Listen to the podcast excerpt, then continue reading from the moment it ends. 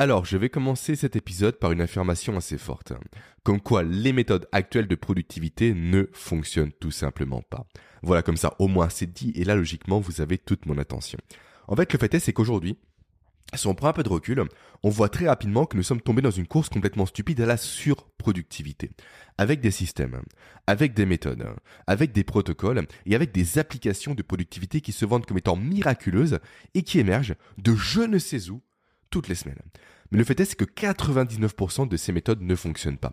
Ne fonctionnent pas et fait que vous avez vous certainement aujourd'hui l'impression désagréable de ne jamais réussir à être aussi productif que vous ne pourriez l'être.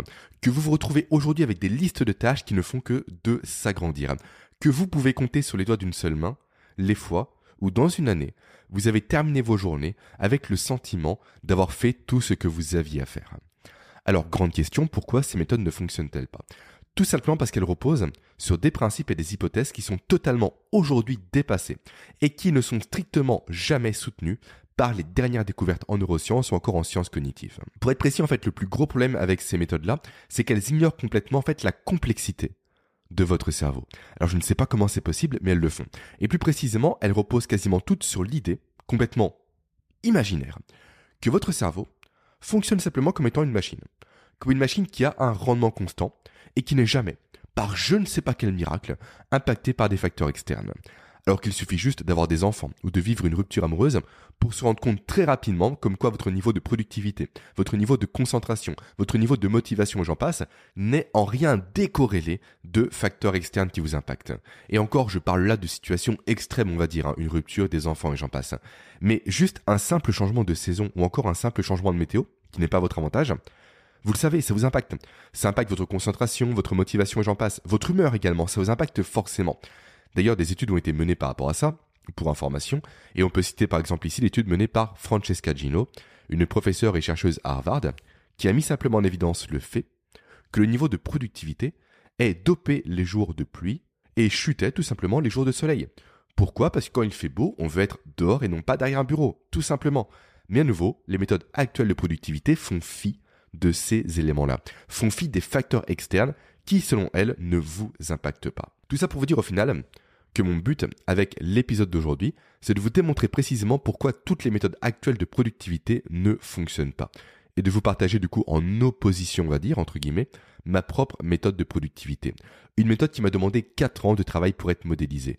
Une méthode à laquelle j'ai donné le nom de neuroproductivité et dont j'ai récemment déposé le concept. Mais comme toujours, avant de vous présenter en détail cette méthode et avant de vous livrer vos premiers outils, vos premiers protocoles de neuroproductivité applicables dès à présent dès la fin de cet épisode, je vous souhaite tout simplement la bienvenue sur ce podcast.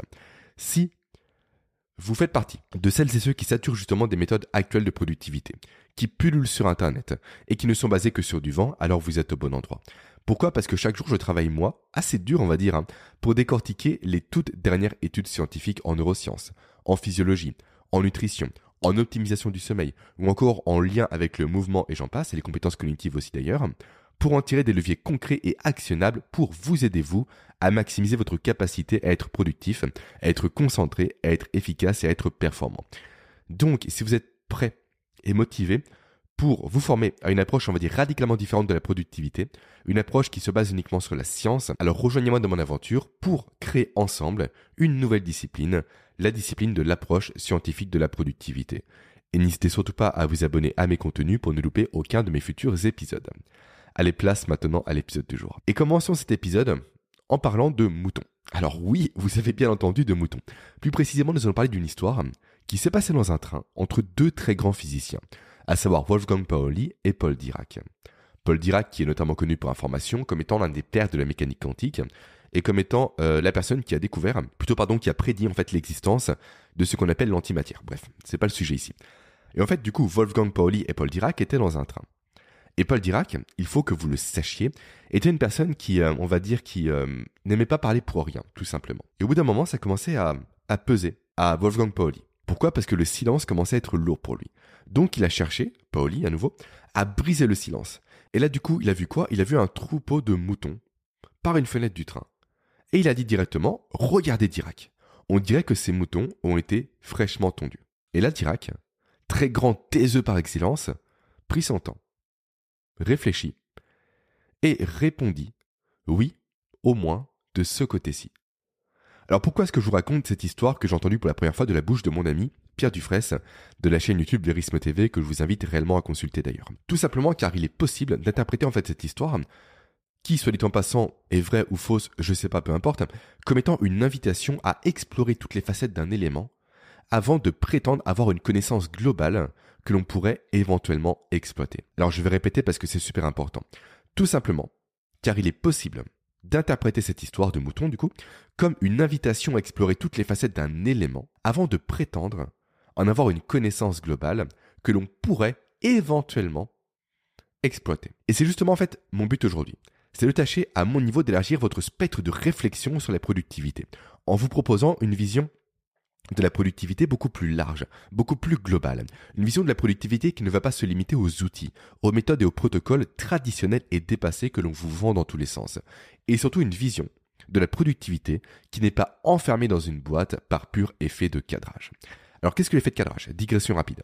En fait, c'est un biais cognitif qui fait que nous avons naturellement tendance à réfléchir à un sujet uniquement en fonction des données que l'on nous donne pour y réfléchir. En fait, tout simplement, c'est comme si on vous plaçait des œillères qui vous empêchaient de voir littéralement un sujet dans sa globalité.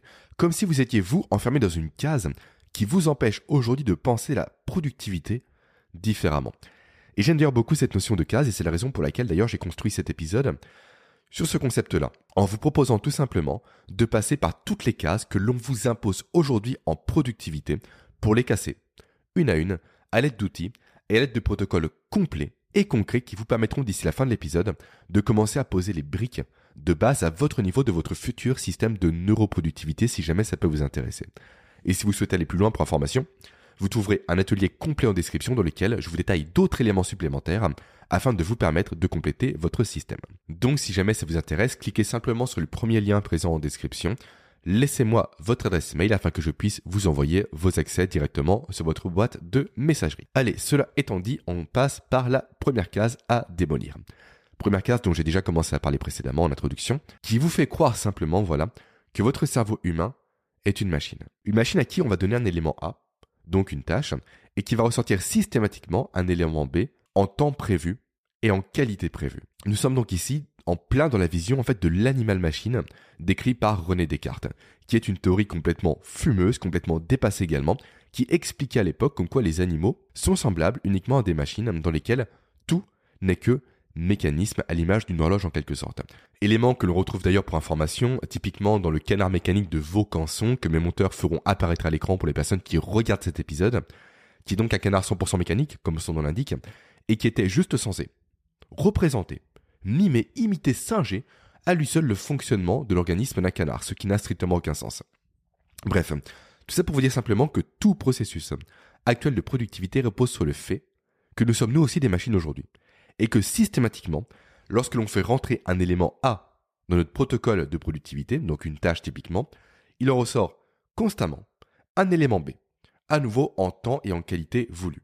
Et c'est fou de se dire que quasiment tous les systèmes actuels de productivité reposent là-dessus, car je suis désolé, mais il suffit juste d'avoir travaillé une seule fois dans sa vie pour se rendre compte que ça ne fonctionne pas comme ça. Pour voir qu'il y a constamment un écart monstre entre la tâche prévue, entre sa durée prévue, et entre la réalisation de la tâche, entre la qualité également qui va être délivrée à la fin. Et pour tout dire au final, cet élément-là, cet écart-là, a même été théorisé sous la forme d'une loi du temps en 1979 par Douglas Hofstadter. Douglas Hofstadter qui a notamment dit du coup par sa loi du temps qu'une tâche prend toujours plus de temps que prévu pour être réalisée, même en tenant compte de la loi de Hofstadter. Et ça, au final, strictement aucune méthode passée et moderne de productivité ne l'a intégré. Pourquoi? Car aucune méthode de productivité passée et moderne ne tient compte, et ça c'est super important, des principes issus de la théorie du chaos. Et ça, c'est un point sur lequel je vais m'attarder durant cet épisode. Alors là, logiquement, deux questions vous viennent naturellement à l'esprit. Première question, du coup, qu'est-ce que la théorie du chaos? Deuxième question, en quoi cette théorie est en lien avec la productivité et plus globalement avec mon approche scientifique de la productivité? Alors déjà, qu'est-ce que la théorie du chaos? Je vais faire très simple ici. En résumé, la théorie du chaos, c'est l'étude des systèmes complexes qui sont sensibles, qui sont même d'ailleurs très sensibles aux tout petits changements. En fait, dans un système chaotique, de micro-fluctuations dans des conditions initiales peuvent avoir directement des effets considérables sur le résultat final. Souvent, pour illustrer ce concept-là, on prend euh, l'effet papillon, qui dit qu'un battement d'aile d'un papillon, typiquement euh, qui se produit au Brésil, peut induire une réaction en chaîne de changements atmosphériques qui aboutissent à une formation d'un ouragan en France, en Floride ou encore dans les îles Canaries, et j'en passe.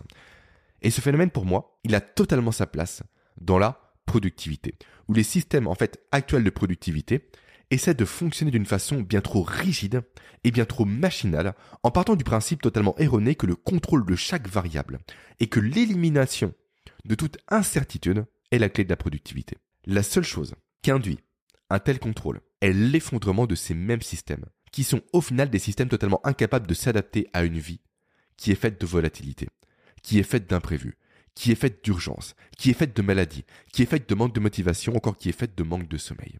Votre système surrigide n'est au final qu'un système fragile, à l'image de la définition de la fragilité donnée par Nassim Nicolas Taleb, qui se retrouve totalement incapable d'encaisser l'imprévisibilité et qui vous forcera, vous, à trouver du temps pour ce que vous n'avez pas eu le temps de faire aujourd'hui à cause d'imprévus, justement, qui n'ont pas pu être encaissés par le système, sur des journées futures de lesquelles vous n'avez déjà pas assez de temps pour faire ce que vous avez prévu de faire initialement. Et tout ça à cause de quoi?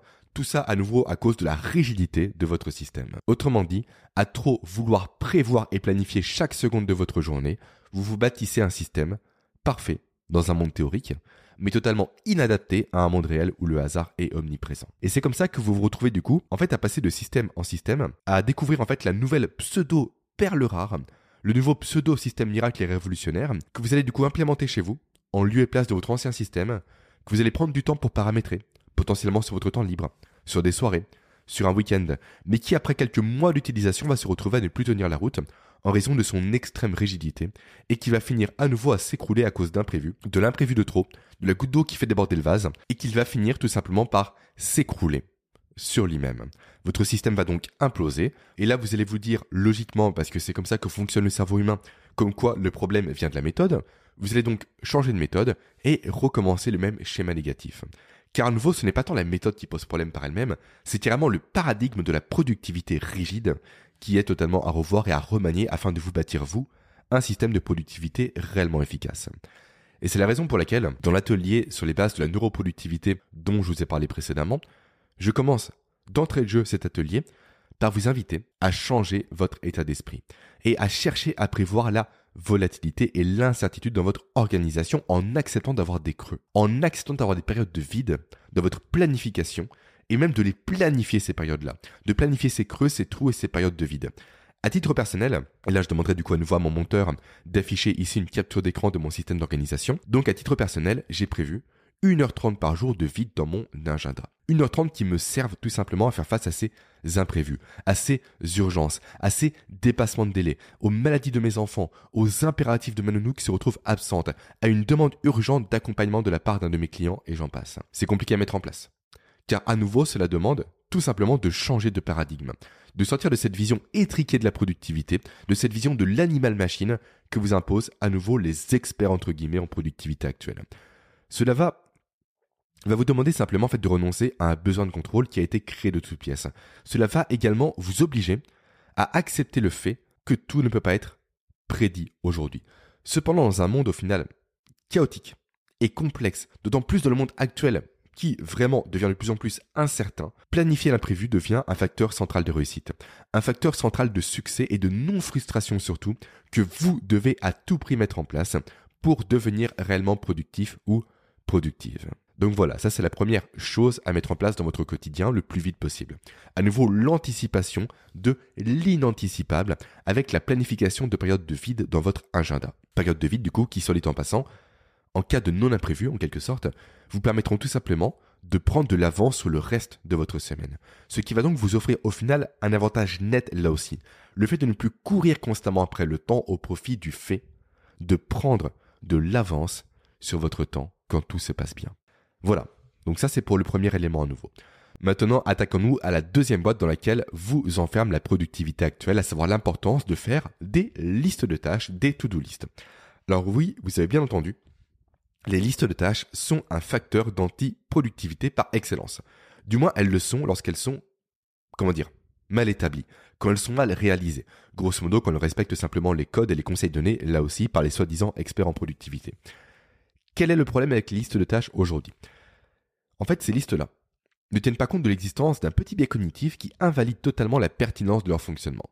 Ce biais, c'est le paradoxe du choix. Alors qu'est-ce que le paradoxe du choix Jérémy, très bonne question. C'est le fait qu'un individu, lorsqu'il est confronté au fait de devoir choisir entre plusieurs options, se retrouve paralysé, tarde tout simplement à prendre une décision et regrette bien trop souvent la décision qu'il a prise. Il y a ici deux exemples que j'aime bien citer quand je parle de paradoxe du choix, à savoir déjà l'exemple de la carte de restaurant, qui est beaucoup trop longue et qui nous fait constamment hésiter entre plusieurs plats. Premier élément. Deuxième élément, c'est Netflix ou autre plateforme de streaming en ligne, où on peut se retrouver à perdre beaucoup plus de temps à choisir la série ou le film que l'on veut regarder que de temps à regarder le film ou la série en question. Alors comment s'explique ce paradoxe? Parce que j'aime aller au fond des choses. Il s'explique par le fait que le cerveau humain va constamment se projeter quant à ses prises de décision, comme j'ai pu l'aborder réellement en profondeur dans mon épisode spécial dédié au principe d'énergie libre et d'erreur somatique de Carl Friston. Et du coup, en fait, en se projetant sur chaque décision éventuelle, votre cerveau va se retrouver à prévoir les bénéfices de tous les choix qui s'offrent à lui. Et conséquence, il va se retrouver également à devoir renoncer à l'ensemble de ses bénéfices au profit d'un seul et unique bénéfice. Et c'est exactement ce phénomène-là qui explique la totale non-pertinence d'un système de to-do list, devant lequel vous vous retrouvez, vous, j'en suis sûr, chaque matin, paralysé, quand vous devez choisir sur quelle tâche vous voulez travailler. Vous ne savez jamais instinctivement, intuitivement et rapidement la bonne tâche à sélectionner, car la sélection de cette tâche en question induit la non-sélection des autres avec les bénéfices ou les conséquences que cela peut avoir sur vous et sur votre travail. Ce qui au final au mieux, en bout de course, vous fait soit perdre du temps chaque jour, ou au pire vous fait carrément partir dans un mode de multitâche qui est strictement la pire des erreurs à faire en matière de productivité car le cerveau humain n'est pas câblé pour être multitâche. Pourquoi? Digression rapide, car en fait à chaque tâche que vous allez réaliser, vous allez directement activer un circuit neuronal bien particulier dans votre cerveau. Circuit neuronal bien particulier que vous allez abandonner au profit d'un autre circuit neuronal bien particulier à nouveau à chaque changement de tâche, aussi bref et rapide soit-il. S'ensuit alors une énorme perte d'énergie qui porte le nom de switch cost, qui fait tout simplement écho à l'énergie que vous allez gaspiller vous, entre guillemets, à éteindre et à allumer, on va dire, sans cesse des circuits neuronaux différents dans votre cerveau. Ce qui induit, selon l'American Psychological Association, une perte de 40% de productivité lorsque vous faites du multitâche, contrairement à du euh, solo tâche, on va dire. Donc, quelle est la solution ici? Simplement, déjà, c'est de commencer par établir la veille au soir vos tâches pour la journée qui va suivre. Et si vous souhaitez aller plus loin, comme je l'explique dans mon atelier en détail, d'initiation du coup à la neuroproductivité à nouveau, c'est de prévoir un système de classification contextuelle de vos tâches pour identifier en un clin d'œil quelles tâches vous devez prioriser selon le lieu dans lequel vous êtes, selon le temps que vous avez à disposition et également selon le niveau d'énergie que vous disposez. C'est un super système très efficace, à nouveau que je détaille justement en détail, hein, dans l'atelier d'initiation. Et il est même encore possible d'aller beaucoup plus loin avec la mise en place d'un autre système beaucoup plus efficace que les listes de tâches, un système qui va parfaitement dans le sens du fonctionnement de votre cerveau humain, mais malheureusement, je n'ai pas le temps de le détailler aujourd'hui. Allez, maintenant, on passe à la case suivante dans laquelle vous enferme à nouveau les pseudo-experts en productivité, le fait que la productivité se limite à l'organisation. En effet, je suis désolé, mais tous les livres et toutes les méthodes de productivité actuelles que l'on trouve sur Internet ou dans les livres, justement, vous vendent de la productivité, mais ne vous délivrent au final que de l'organisation. Et le meilleur exemple ici est la sacro-sainte méthode GTD qui prend plus de 400 pages pour décrire un simple système d'organisation. Alors attention, l'organisation, c'est capital, je ne dis pas le contraire. Mais si on compare la productivité à un départ en vacances, l'organisation c'est quoi? Simplement c'est la préparation des valises et du séjour. Mais partir en vacances ne s'arrête pas là. Qu'est-ce qu'il faut d'autre? Il faut également du coup aller en vacances. Et pour ça il faut quoi? Il faut de l'essence, donc de l'énergie. Et également il faut l'assurance de bien conduire pour ne pas avoir d'accident. Donc pour rejoindre précisément la destination en partant du point de départ. Donc qu'est-ce qu'il faut ici? Il faut de la concentration sur la route. Et en fait, cette simple métaphore-là permet de mettre en évidence ce que j'appelle moi l'équation de la productivité. À savoir productivité égale organisation fois concentration fois énergie.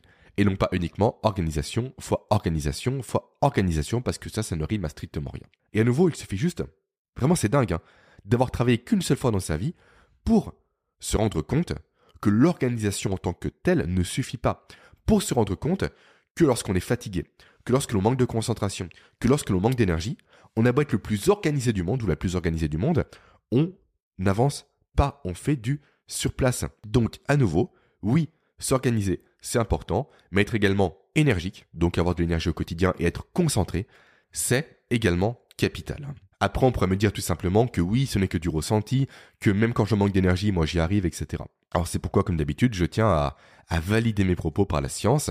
Et dans ce cas, je vais commencer par citer en fait l'étude Why Sleep Matters, du coup pourquoi le sommeil a, de l'importance, qui a été réalisée par la firme Rand pendant une année au final dans cinq pays de l'OCDE et qui est parue en 2016.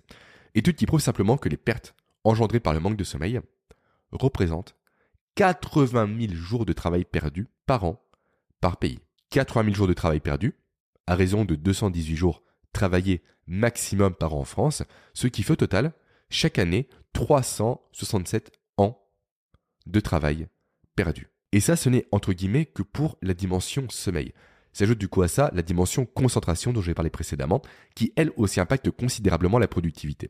Et là, je pourrais citer à nouveau une autre étude, une étude cette fois-ci commandée par le groupe Samsung au groupe justement The Future Laboratory, désolé pour l'accent, qui demande simplement que notre fenêtre actuelle de concentration n'est que de 8 secondes. Oui, seulement 8 secondes. Donc moins qu'un poisson rouge, d'après ce que c'est la science à ce sujet aujourd'hui. Ce qui pourrait tout simplement s'expliquer déjà par le fait que d'une part, notre environnement nous pousse de plus en plus à la distraction, réseaux sociaux, euh, TikTok, euh, je sais pas, euh, tout ce qui nous entoure tout simplement, notifications et j'en passe, mais également par le fait que le cerveau humain de base est programmé pour être distrait. Et là, je fais écho à quoi? Je fais écho directement à ce que j'appelle moi le mode dézoom et zoom du cerveau. Mode de fonctionnement en fait du cerveau humain qui nous provient directement de notre passé d'homme préhistorique, où à l'époque, pour faire simple, il cohabitait tout simplement deux types d'hommes. Ceux qui avaient, qui n'avaient pardon pas de mode zoom des zooms, et ceux qui en avaient un. Et en fait, ceux qui n'en avaient pas, lorsqu'ils partaient, disons, euh, cueillir des baies par exemple, se retrouvaient tout simplement à se concentrer pleinement sur le cueillage des baies, sur la cueillette, pardon, ignorant du coup tout le reste autour d'eux, et donc ils se retrouvaient à avoir beaucoup plus de risques de se faire surprendre par un prédateur et donc de mourir. À l'inverse, de ceux qui possédaient du coup ce mode-là, ce mode de zoom des zooms, qui eux avaient un cerveau capable, toutes les poignées de secondes, de zoomer sur le travail, donc d'être dans un état d'hyper-concentration pour cueillir efficacement les baies sans les écraser, et alterner avec un mode dézoom cette fois-ci, qui leur permettait du coup d'analyser leur environnement pour anticiper la venue à nouveau d'un prédateur, et donc d'anticiper potentiellement un combat ou une fuite pour survivre. Et au final, du coup, cette seconde catégorie d'hommes, ayant majoritairement survécu, s'est majoritairement reproduit et donc a contribué à faire perdurer ce gène, ce codage génétique du zoom des zooms jusqu'à nos jours, expliquant ainsi en partie nos faibles capacités de concentration et expliquant également toute l'importance d'entraîner ces capacités de concentration, car oui, à l'image d'un muscle, la concentration, ça se développe. Bref, tout ça pour dire à nouveau que limiter la productivité à l'organisation est une hérésie. Et tout ça pour vous inviter également à commencer le plus vite possible à vous intéresser au sujet de la chronobiologie. La chronobiologie, qu'est-ce que c'est? En fait, c'est l'un des tout premiers changements que je fais opérer ou que j'opère, peu importe, euh, chez les personnes que j'accompagne en mentorat. Pour faire simple, votre organisme vit et fonctionne en fait en suivant un cycle qu'on appelle le rythme circadien.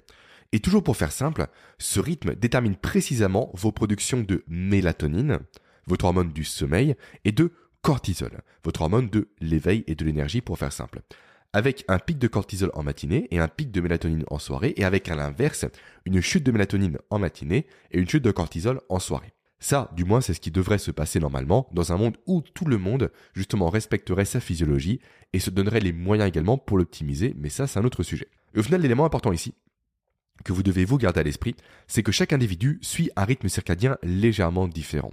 Autrement dit, votre rythme est différent du mien, qui lui-même est différent de celui de votre voisin et j'en passe. Et c'est pour information notamment cette différence-là de production de cortisol et de mélatonine qui va donner des gens qui vont être qualifiés de couche tard ou de couche tôt, encore de lève tard et de lève tôt. Alors pourquoi je vous parle de ça? Car en plus de vous permettre de déterminer précisément quels sont vos horaires de coucher et de lever, chose super intéressante et importante, la chronobiologie vous permet simplement de découvrir précisément quels sont vos pics d'énergie et vos pics de fatigue en journée. Ce qui vous permet alors d'établir précisément quand vous êtes physiologiquement capable d'être productif et efficace et quand vous ne l'êtes pas du tout, afin que vous puissiez vous adapter au mieux vos tâches de la journée à vos pics naturels d'énergie de fatigue. Et surtout afin que vous arrêtiez de placer, sans le savoir en fait, des tâches complexes quand vous êtes en creux d'énergie et des tâches faciles lorsque vous êtes en pic de productivité. Et en fait, dans l'atelier, du coup, à nouveau, je, répète, cet atelier est très important pour moi, mais à nouveau, dans cet atelier-là, qui est présent du coup pour rappel sous cette vidéo, je vous donne un accès à un test qui vous permettra directement en quelques petites secondes, plutôt pardon, minutes on va dire, d'établir votre propre chronotype, donc votre propre profil chronobiologique. Puis je vous offre après dans la foulée ce que j'appelle votre agenda de chronoproductivité, qui est un planning tout simplement dans lequel je mets en évidence justement vos plages de productivité et de non-productivité en journée afin d'adapter à nouveau au mieux vos tâches et activités de la journée en fonction de vos pics et de vos creux d'énergie. Voilà, donc ça c'est une autre case de laquelle je vous invite réellement à vous extraire au plus vite le fait à nouveau que la productivité ne se limite pas à l'organisation. Et puisque nous avons pas mal parlé d'énergie jusqu'à présent, poursuivons dans cette dynamique on va dire avec la case suivante, celle du cerveau motivé par nature. Et là, on va à nouveau s'attaquer à la méthode GTD. Méthode GTD qui, pour rappel, est érigée comme étant la méthode ultime de productivité. Alors désolé, mais c'est 100% faux. Pourquoi? Parce que le cerveau humain, donc votre cerveau, est ni plus ni moins qu'un algorithme de survie, dont le but premier est justement d'assurer votre survie. C'est juste ça. Et pour assurer votre survie, que fait-il? Tu recherches-t-il en priorité? Il va rechercher l'économie d'énergie. Le fait de faire le moins d'efforts possible pour obtenir le plus de résultats possible. Alors reprenons maintenant la méthode GTD. On regarde ce que je viens de dire. Et que voyons-nous pour les personnes qui me regardent actuellement? On voit un schéma ultra complexe qui nous force à nous poser littéralement pendant plusieurs minutes pour essayer de le comprendre. Non pas pour le comprendre, mais pour essayer de le comprendre encore une fois. Et bien justement, c'est cette surcomplexification superflue qui pose problème. Pourquoi? Parce qu'elle est effrayante pour le cerveau humain. Elle lui envoie donc un message comme quoi il faut travailler pour obtenir un résultat, qu'il faut faire un effort, qu'il faut beaucoup réfléchir, et donc qu'il ne faut non pas économiser de l'énergie, mais qu'il faut en surdépenser pour obtenir un résultat qui est incertain. À l'inverse, une bonne méthode de productivité est une méthode qui prend compte, qui tient compte du fonctionnement du cerveau humain, et qui doit donc se bâtir en opposition à la méthode GTD. Une bonne méthode est une méthode qui va être simple, qui va être épuré et qui ne doit comporter que très peu d'étapes. Et c'est totalement du coup le cas de mon système de neuroproductivité qui repose simplement sur une poignée de petites règles qui vont être courtes et faciles à comprendre et non pas sur des schémas atroces qui ne sont là que pour donner une illusion d'efficacité. Et c'est la raison pour laquelle simplement je t'invite moi à épurer ton système actuel de productivité et à retirer le plus de friction possible entre ta volonté de travailler et ton passage à l'action car moins il y aura de friction, moins il y aura d'étapes à suivre, moins il y aura de règles à respecter, plus vite tu travailleras car moins ton cerveau percevra les efforts à réaliser pour atteindre les buts que tu t'es fixés. Et là, j'ai deux conseils à te donner. Le premier, c'est d'appliquer le principe, et le concept d'ailleurs, popularisé par Nassim Nicolas Taleb, à savoir le principe de via negativa. Autrement dit, le principe selon lequel il est toujours plus intéressant de retirer des éléments à un système avant d'en ajouter de nouveaux. Car qui dit, donc là ça fait écho au début de euh, l'épisode, donc qui dit ajout dit surcomplexification et donc incapacité finale de faire face au chaos. Donc, ce que je te recommande de faire, c'est de poser dès la fin de cette vidéo tout ton système actuel de productivité sur papier et d'identifier ce que tu pourrais toi retirer de ton système sans le mettre en danger. Puis tu vas du coup retirer ces éléments en question pendant 7 jours pour voir ce qu'il se passe. Et si rien ne change, supprime-les définitivement. Et ensuite, une fois ton système épuré, tu vas le voir par toi-même, tu vas le constater par toi-même, tu vas naturellement chercher à le complexifier à nouveau. Car c'est comme ça, c'est dans la nature de ton cerveau. C'est pourquoi je t'invite ensuite à intégrer un acronyme en tête dès maintenant. L'acronyme KISS. KISS pour Keep It Simple Stupid. Donc pour garde ça simple. Stupide. Donc, dès que tu voudras, toi, à l'avenir, rajouter un élément dans ton système, demande-toi si cet élément va permettre à ton système de rester simple ou est-ce qu'il va simplement le complexifier inutilement, si je résume. Allez, on passe maintenant à l'avant-dernière case dont j'aimerais te libérer aujourd'hui. L'avant-dernier dogme, on va dire, que t'impose la productivité moderne et qui te force simplement à ne voir que d'un seul côté du monde, qu'un seul côté du mouton. À savoir le fait que la productivité se limite à la productivité. Alors, qu'est-ce que je veux dire par là? Simplement que nous sommes dans un monde dans lequel les formateurs actuels en productivité donnent des croissants à leurs élèves et ça ne choque personne. Simplement que nous sommes également dans un monde dans lequel personne ne fait de lien entre une nuit de mauvaise qualité et un manque de productivité. Et simplement parce que nous sommes également dans un monde, enfin, dans lequel aucun expert, entre guillemets, n'est foutu de parler de l'importance du mouvement dans le développement cognitif et cérébral, et donc dans la capacité à être efficace au quotidien. On en revient en fait parfaitement ici à l'image de l'animal machine de René Descartes. Nous serions en fait tous des machines, chez qui l'environnement et les habitudes n'auraient strictement aucun impact, aucune incidence, aucun poids. En fait, chez qui simplement manger McDo, manger ça ne changera rien. Chez qui ne pas dormir ou bien dormir n'aurait pas d'incidence. Chez qui rester vissé sur sa chaise du matin au soir ou s'accorder des pauses, des temps de marche, des temps de mise en mouvement, pareil, n'aurait pas d'impact. Nous sommes arrivés dans un monde où la majorité de nos comportements sont métaboliquement insultants, où nous plaçons simplement constamment des bâtons dans les roues de notre organisme et où nous sommes totalement déconnectés de nos ressentis et de nos besoins réels, faisant plus confiance au final à des données envoyées par une montre connectée qu'à l'écoute de notre propre corps. Et ça, bien évidemment, bien entendu, ça affecte votre productivité. Non pas que tous ces éléments pris indépendamment les uns des autres posent problème, mais plus que leur accumulation est dévastatrice. Et je pense ici notamment à la surconsommation de nourriture industrielle, au fait que 95% des Français ne font pas assez d'activité physique, à une production de dopamine qui est déréglée à cause des réseaux sociaux, et encore au fait que nous dormons actuellement de moins en moins. Et c'est ça au final le cœur de mon travail de recherche actuellement. C'est mettre l'accent sur tous ces comportements, et plus précisément sur les conséquences de tous ces comportements, pour, à mon niveau, tendre à rendre ce monde moins médiocre, en explicitant le fait que non, ce n'est pas la faute à pas de chance. Ce n'est pas la faute de l'État, ou autre si vous sous-performez. Si vous êtes constamment fatigué, constamment malade, c'est la faute de vos comportements. Mais personne ne vous a appris malheureusement à faire la corrélation entre vos comportements et leurs conséquences. Alors oui, je sais, c'est bien moins agréable de se savoir coupable que d'accuser constamment les autres, que d'accuser constamment le sort. Mais si on prend le côté positif des choses, être responsable, c'est aussi être acteur. C'est avoir le pouvoir de se changer, de changer ce qui nous entoure, de changer notre environnement et donc de s'améliorer. Et c'est la raison pour laquelle j'ai à cœur que tous mes contenus, même ceux que j'offre gratuitement, tels que cet euh, épisode, tels que euh, mes interviews, tels que mon atelier d'initiation à la neuroproductivité, soient tous tournés vers l'action et puissent vous donner vos premiers résultats. Car sans ces premiers résultats, et donc, sans cette récompense induite par ces résultats, il n'y aura pas de production de dopamine au niveau de votre cerveau. Et qui dit absence de production de dopamine, dit absence de mise en mouvement, et donc stagnation. Et qui dit stagnation, dit régression. Donc, longue digression, on va dire, pour vous euh, dire tout simplement que la productivité est un sujet beaucoup trop complexe et beaucoup trop sérieux pour être laissé entre les mains des soi-disant experts en productivité. Et d'ailleurs, je remets en question la parole de ces experts, entre guillemets à nouveau, mais remettez également mes propos en question. Là, en fait, je viens de vous partager 5 cases. 5 d'hommes. 5, on va dire, limites mentales et de réflexion qui vous sont imposées, mais j'en oublie forcément. En fait, ce que je vous partage, c'est le résultat de 4 années de recherche. Seulement 4. Ça peut paraître beaucoup, mais c'est que 4 années, c'est pas énorme. Hein, pour bâtir mon approche personnelle de la productivité. Mais je passe certainement à côté d'autres éléments capitaux que je découvrirai certainement un jour ou pas, on verra bien.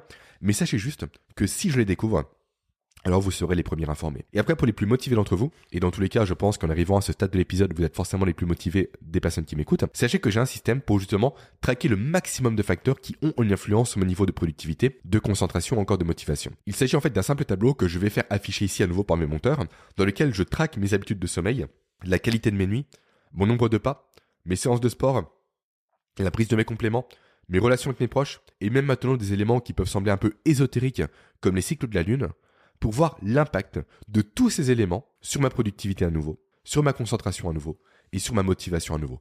Pour à nouveau tirer des conclusions, pour à nouveau faire des corrélations et pour à nouveau potentiellement trouver des nouveaux facteurs qui vont venir directement briser une nouvelle case dans laquelle on nous enferme. Et je vous invite vraiment à faire de même. Enfin, je vais conclure cet épisode assez long en vous demandant simplement de ne pas regarder que d'un seul côté du mouton en vous demandant de sortir des cases, en vous demandant d'arrêter de faire les frais de votre biais de confirmation qui vous pousse naturellement à ne regarder que les données qui vont dans le sens de ce que vous pensez. Même si c'est compliqué, même si c'est difficile, faites le travail de regarder de l'autre côté du mouton pour vous bâtir du coup votre propre vision personnelle du monde. On parle pas de productivité, on parle de monde ici carrément. Une vision beaucoup plus globale des choses, une vision beaucoup plus nuancée, une vision beaucoup plus holistique et non pas une vision qui vous est imposée. Et pour finir, je le rappelle une nouvelle fois, euh, pour celles et ceux qui veulent aller plus loin, il y a à disposition, en premier lien présent justement en description, euh, un accès gratuit vers mon atelier complet pour vous aider à vous bâtir les bases de votre propre système de neuroproductivité dès la fin de la journée.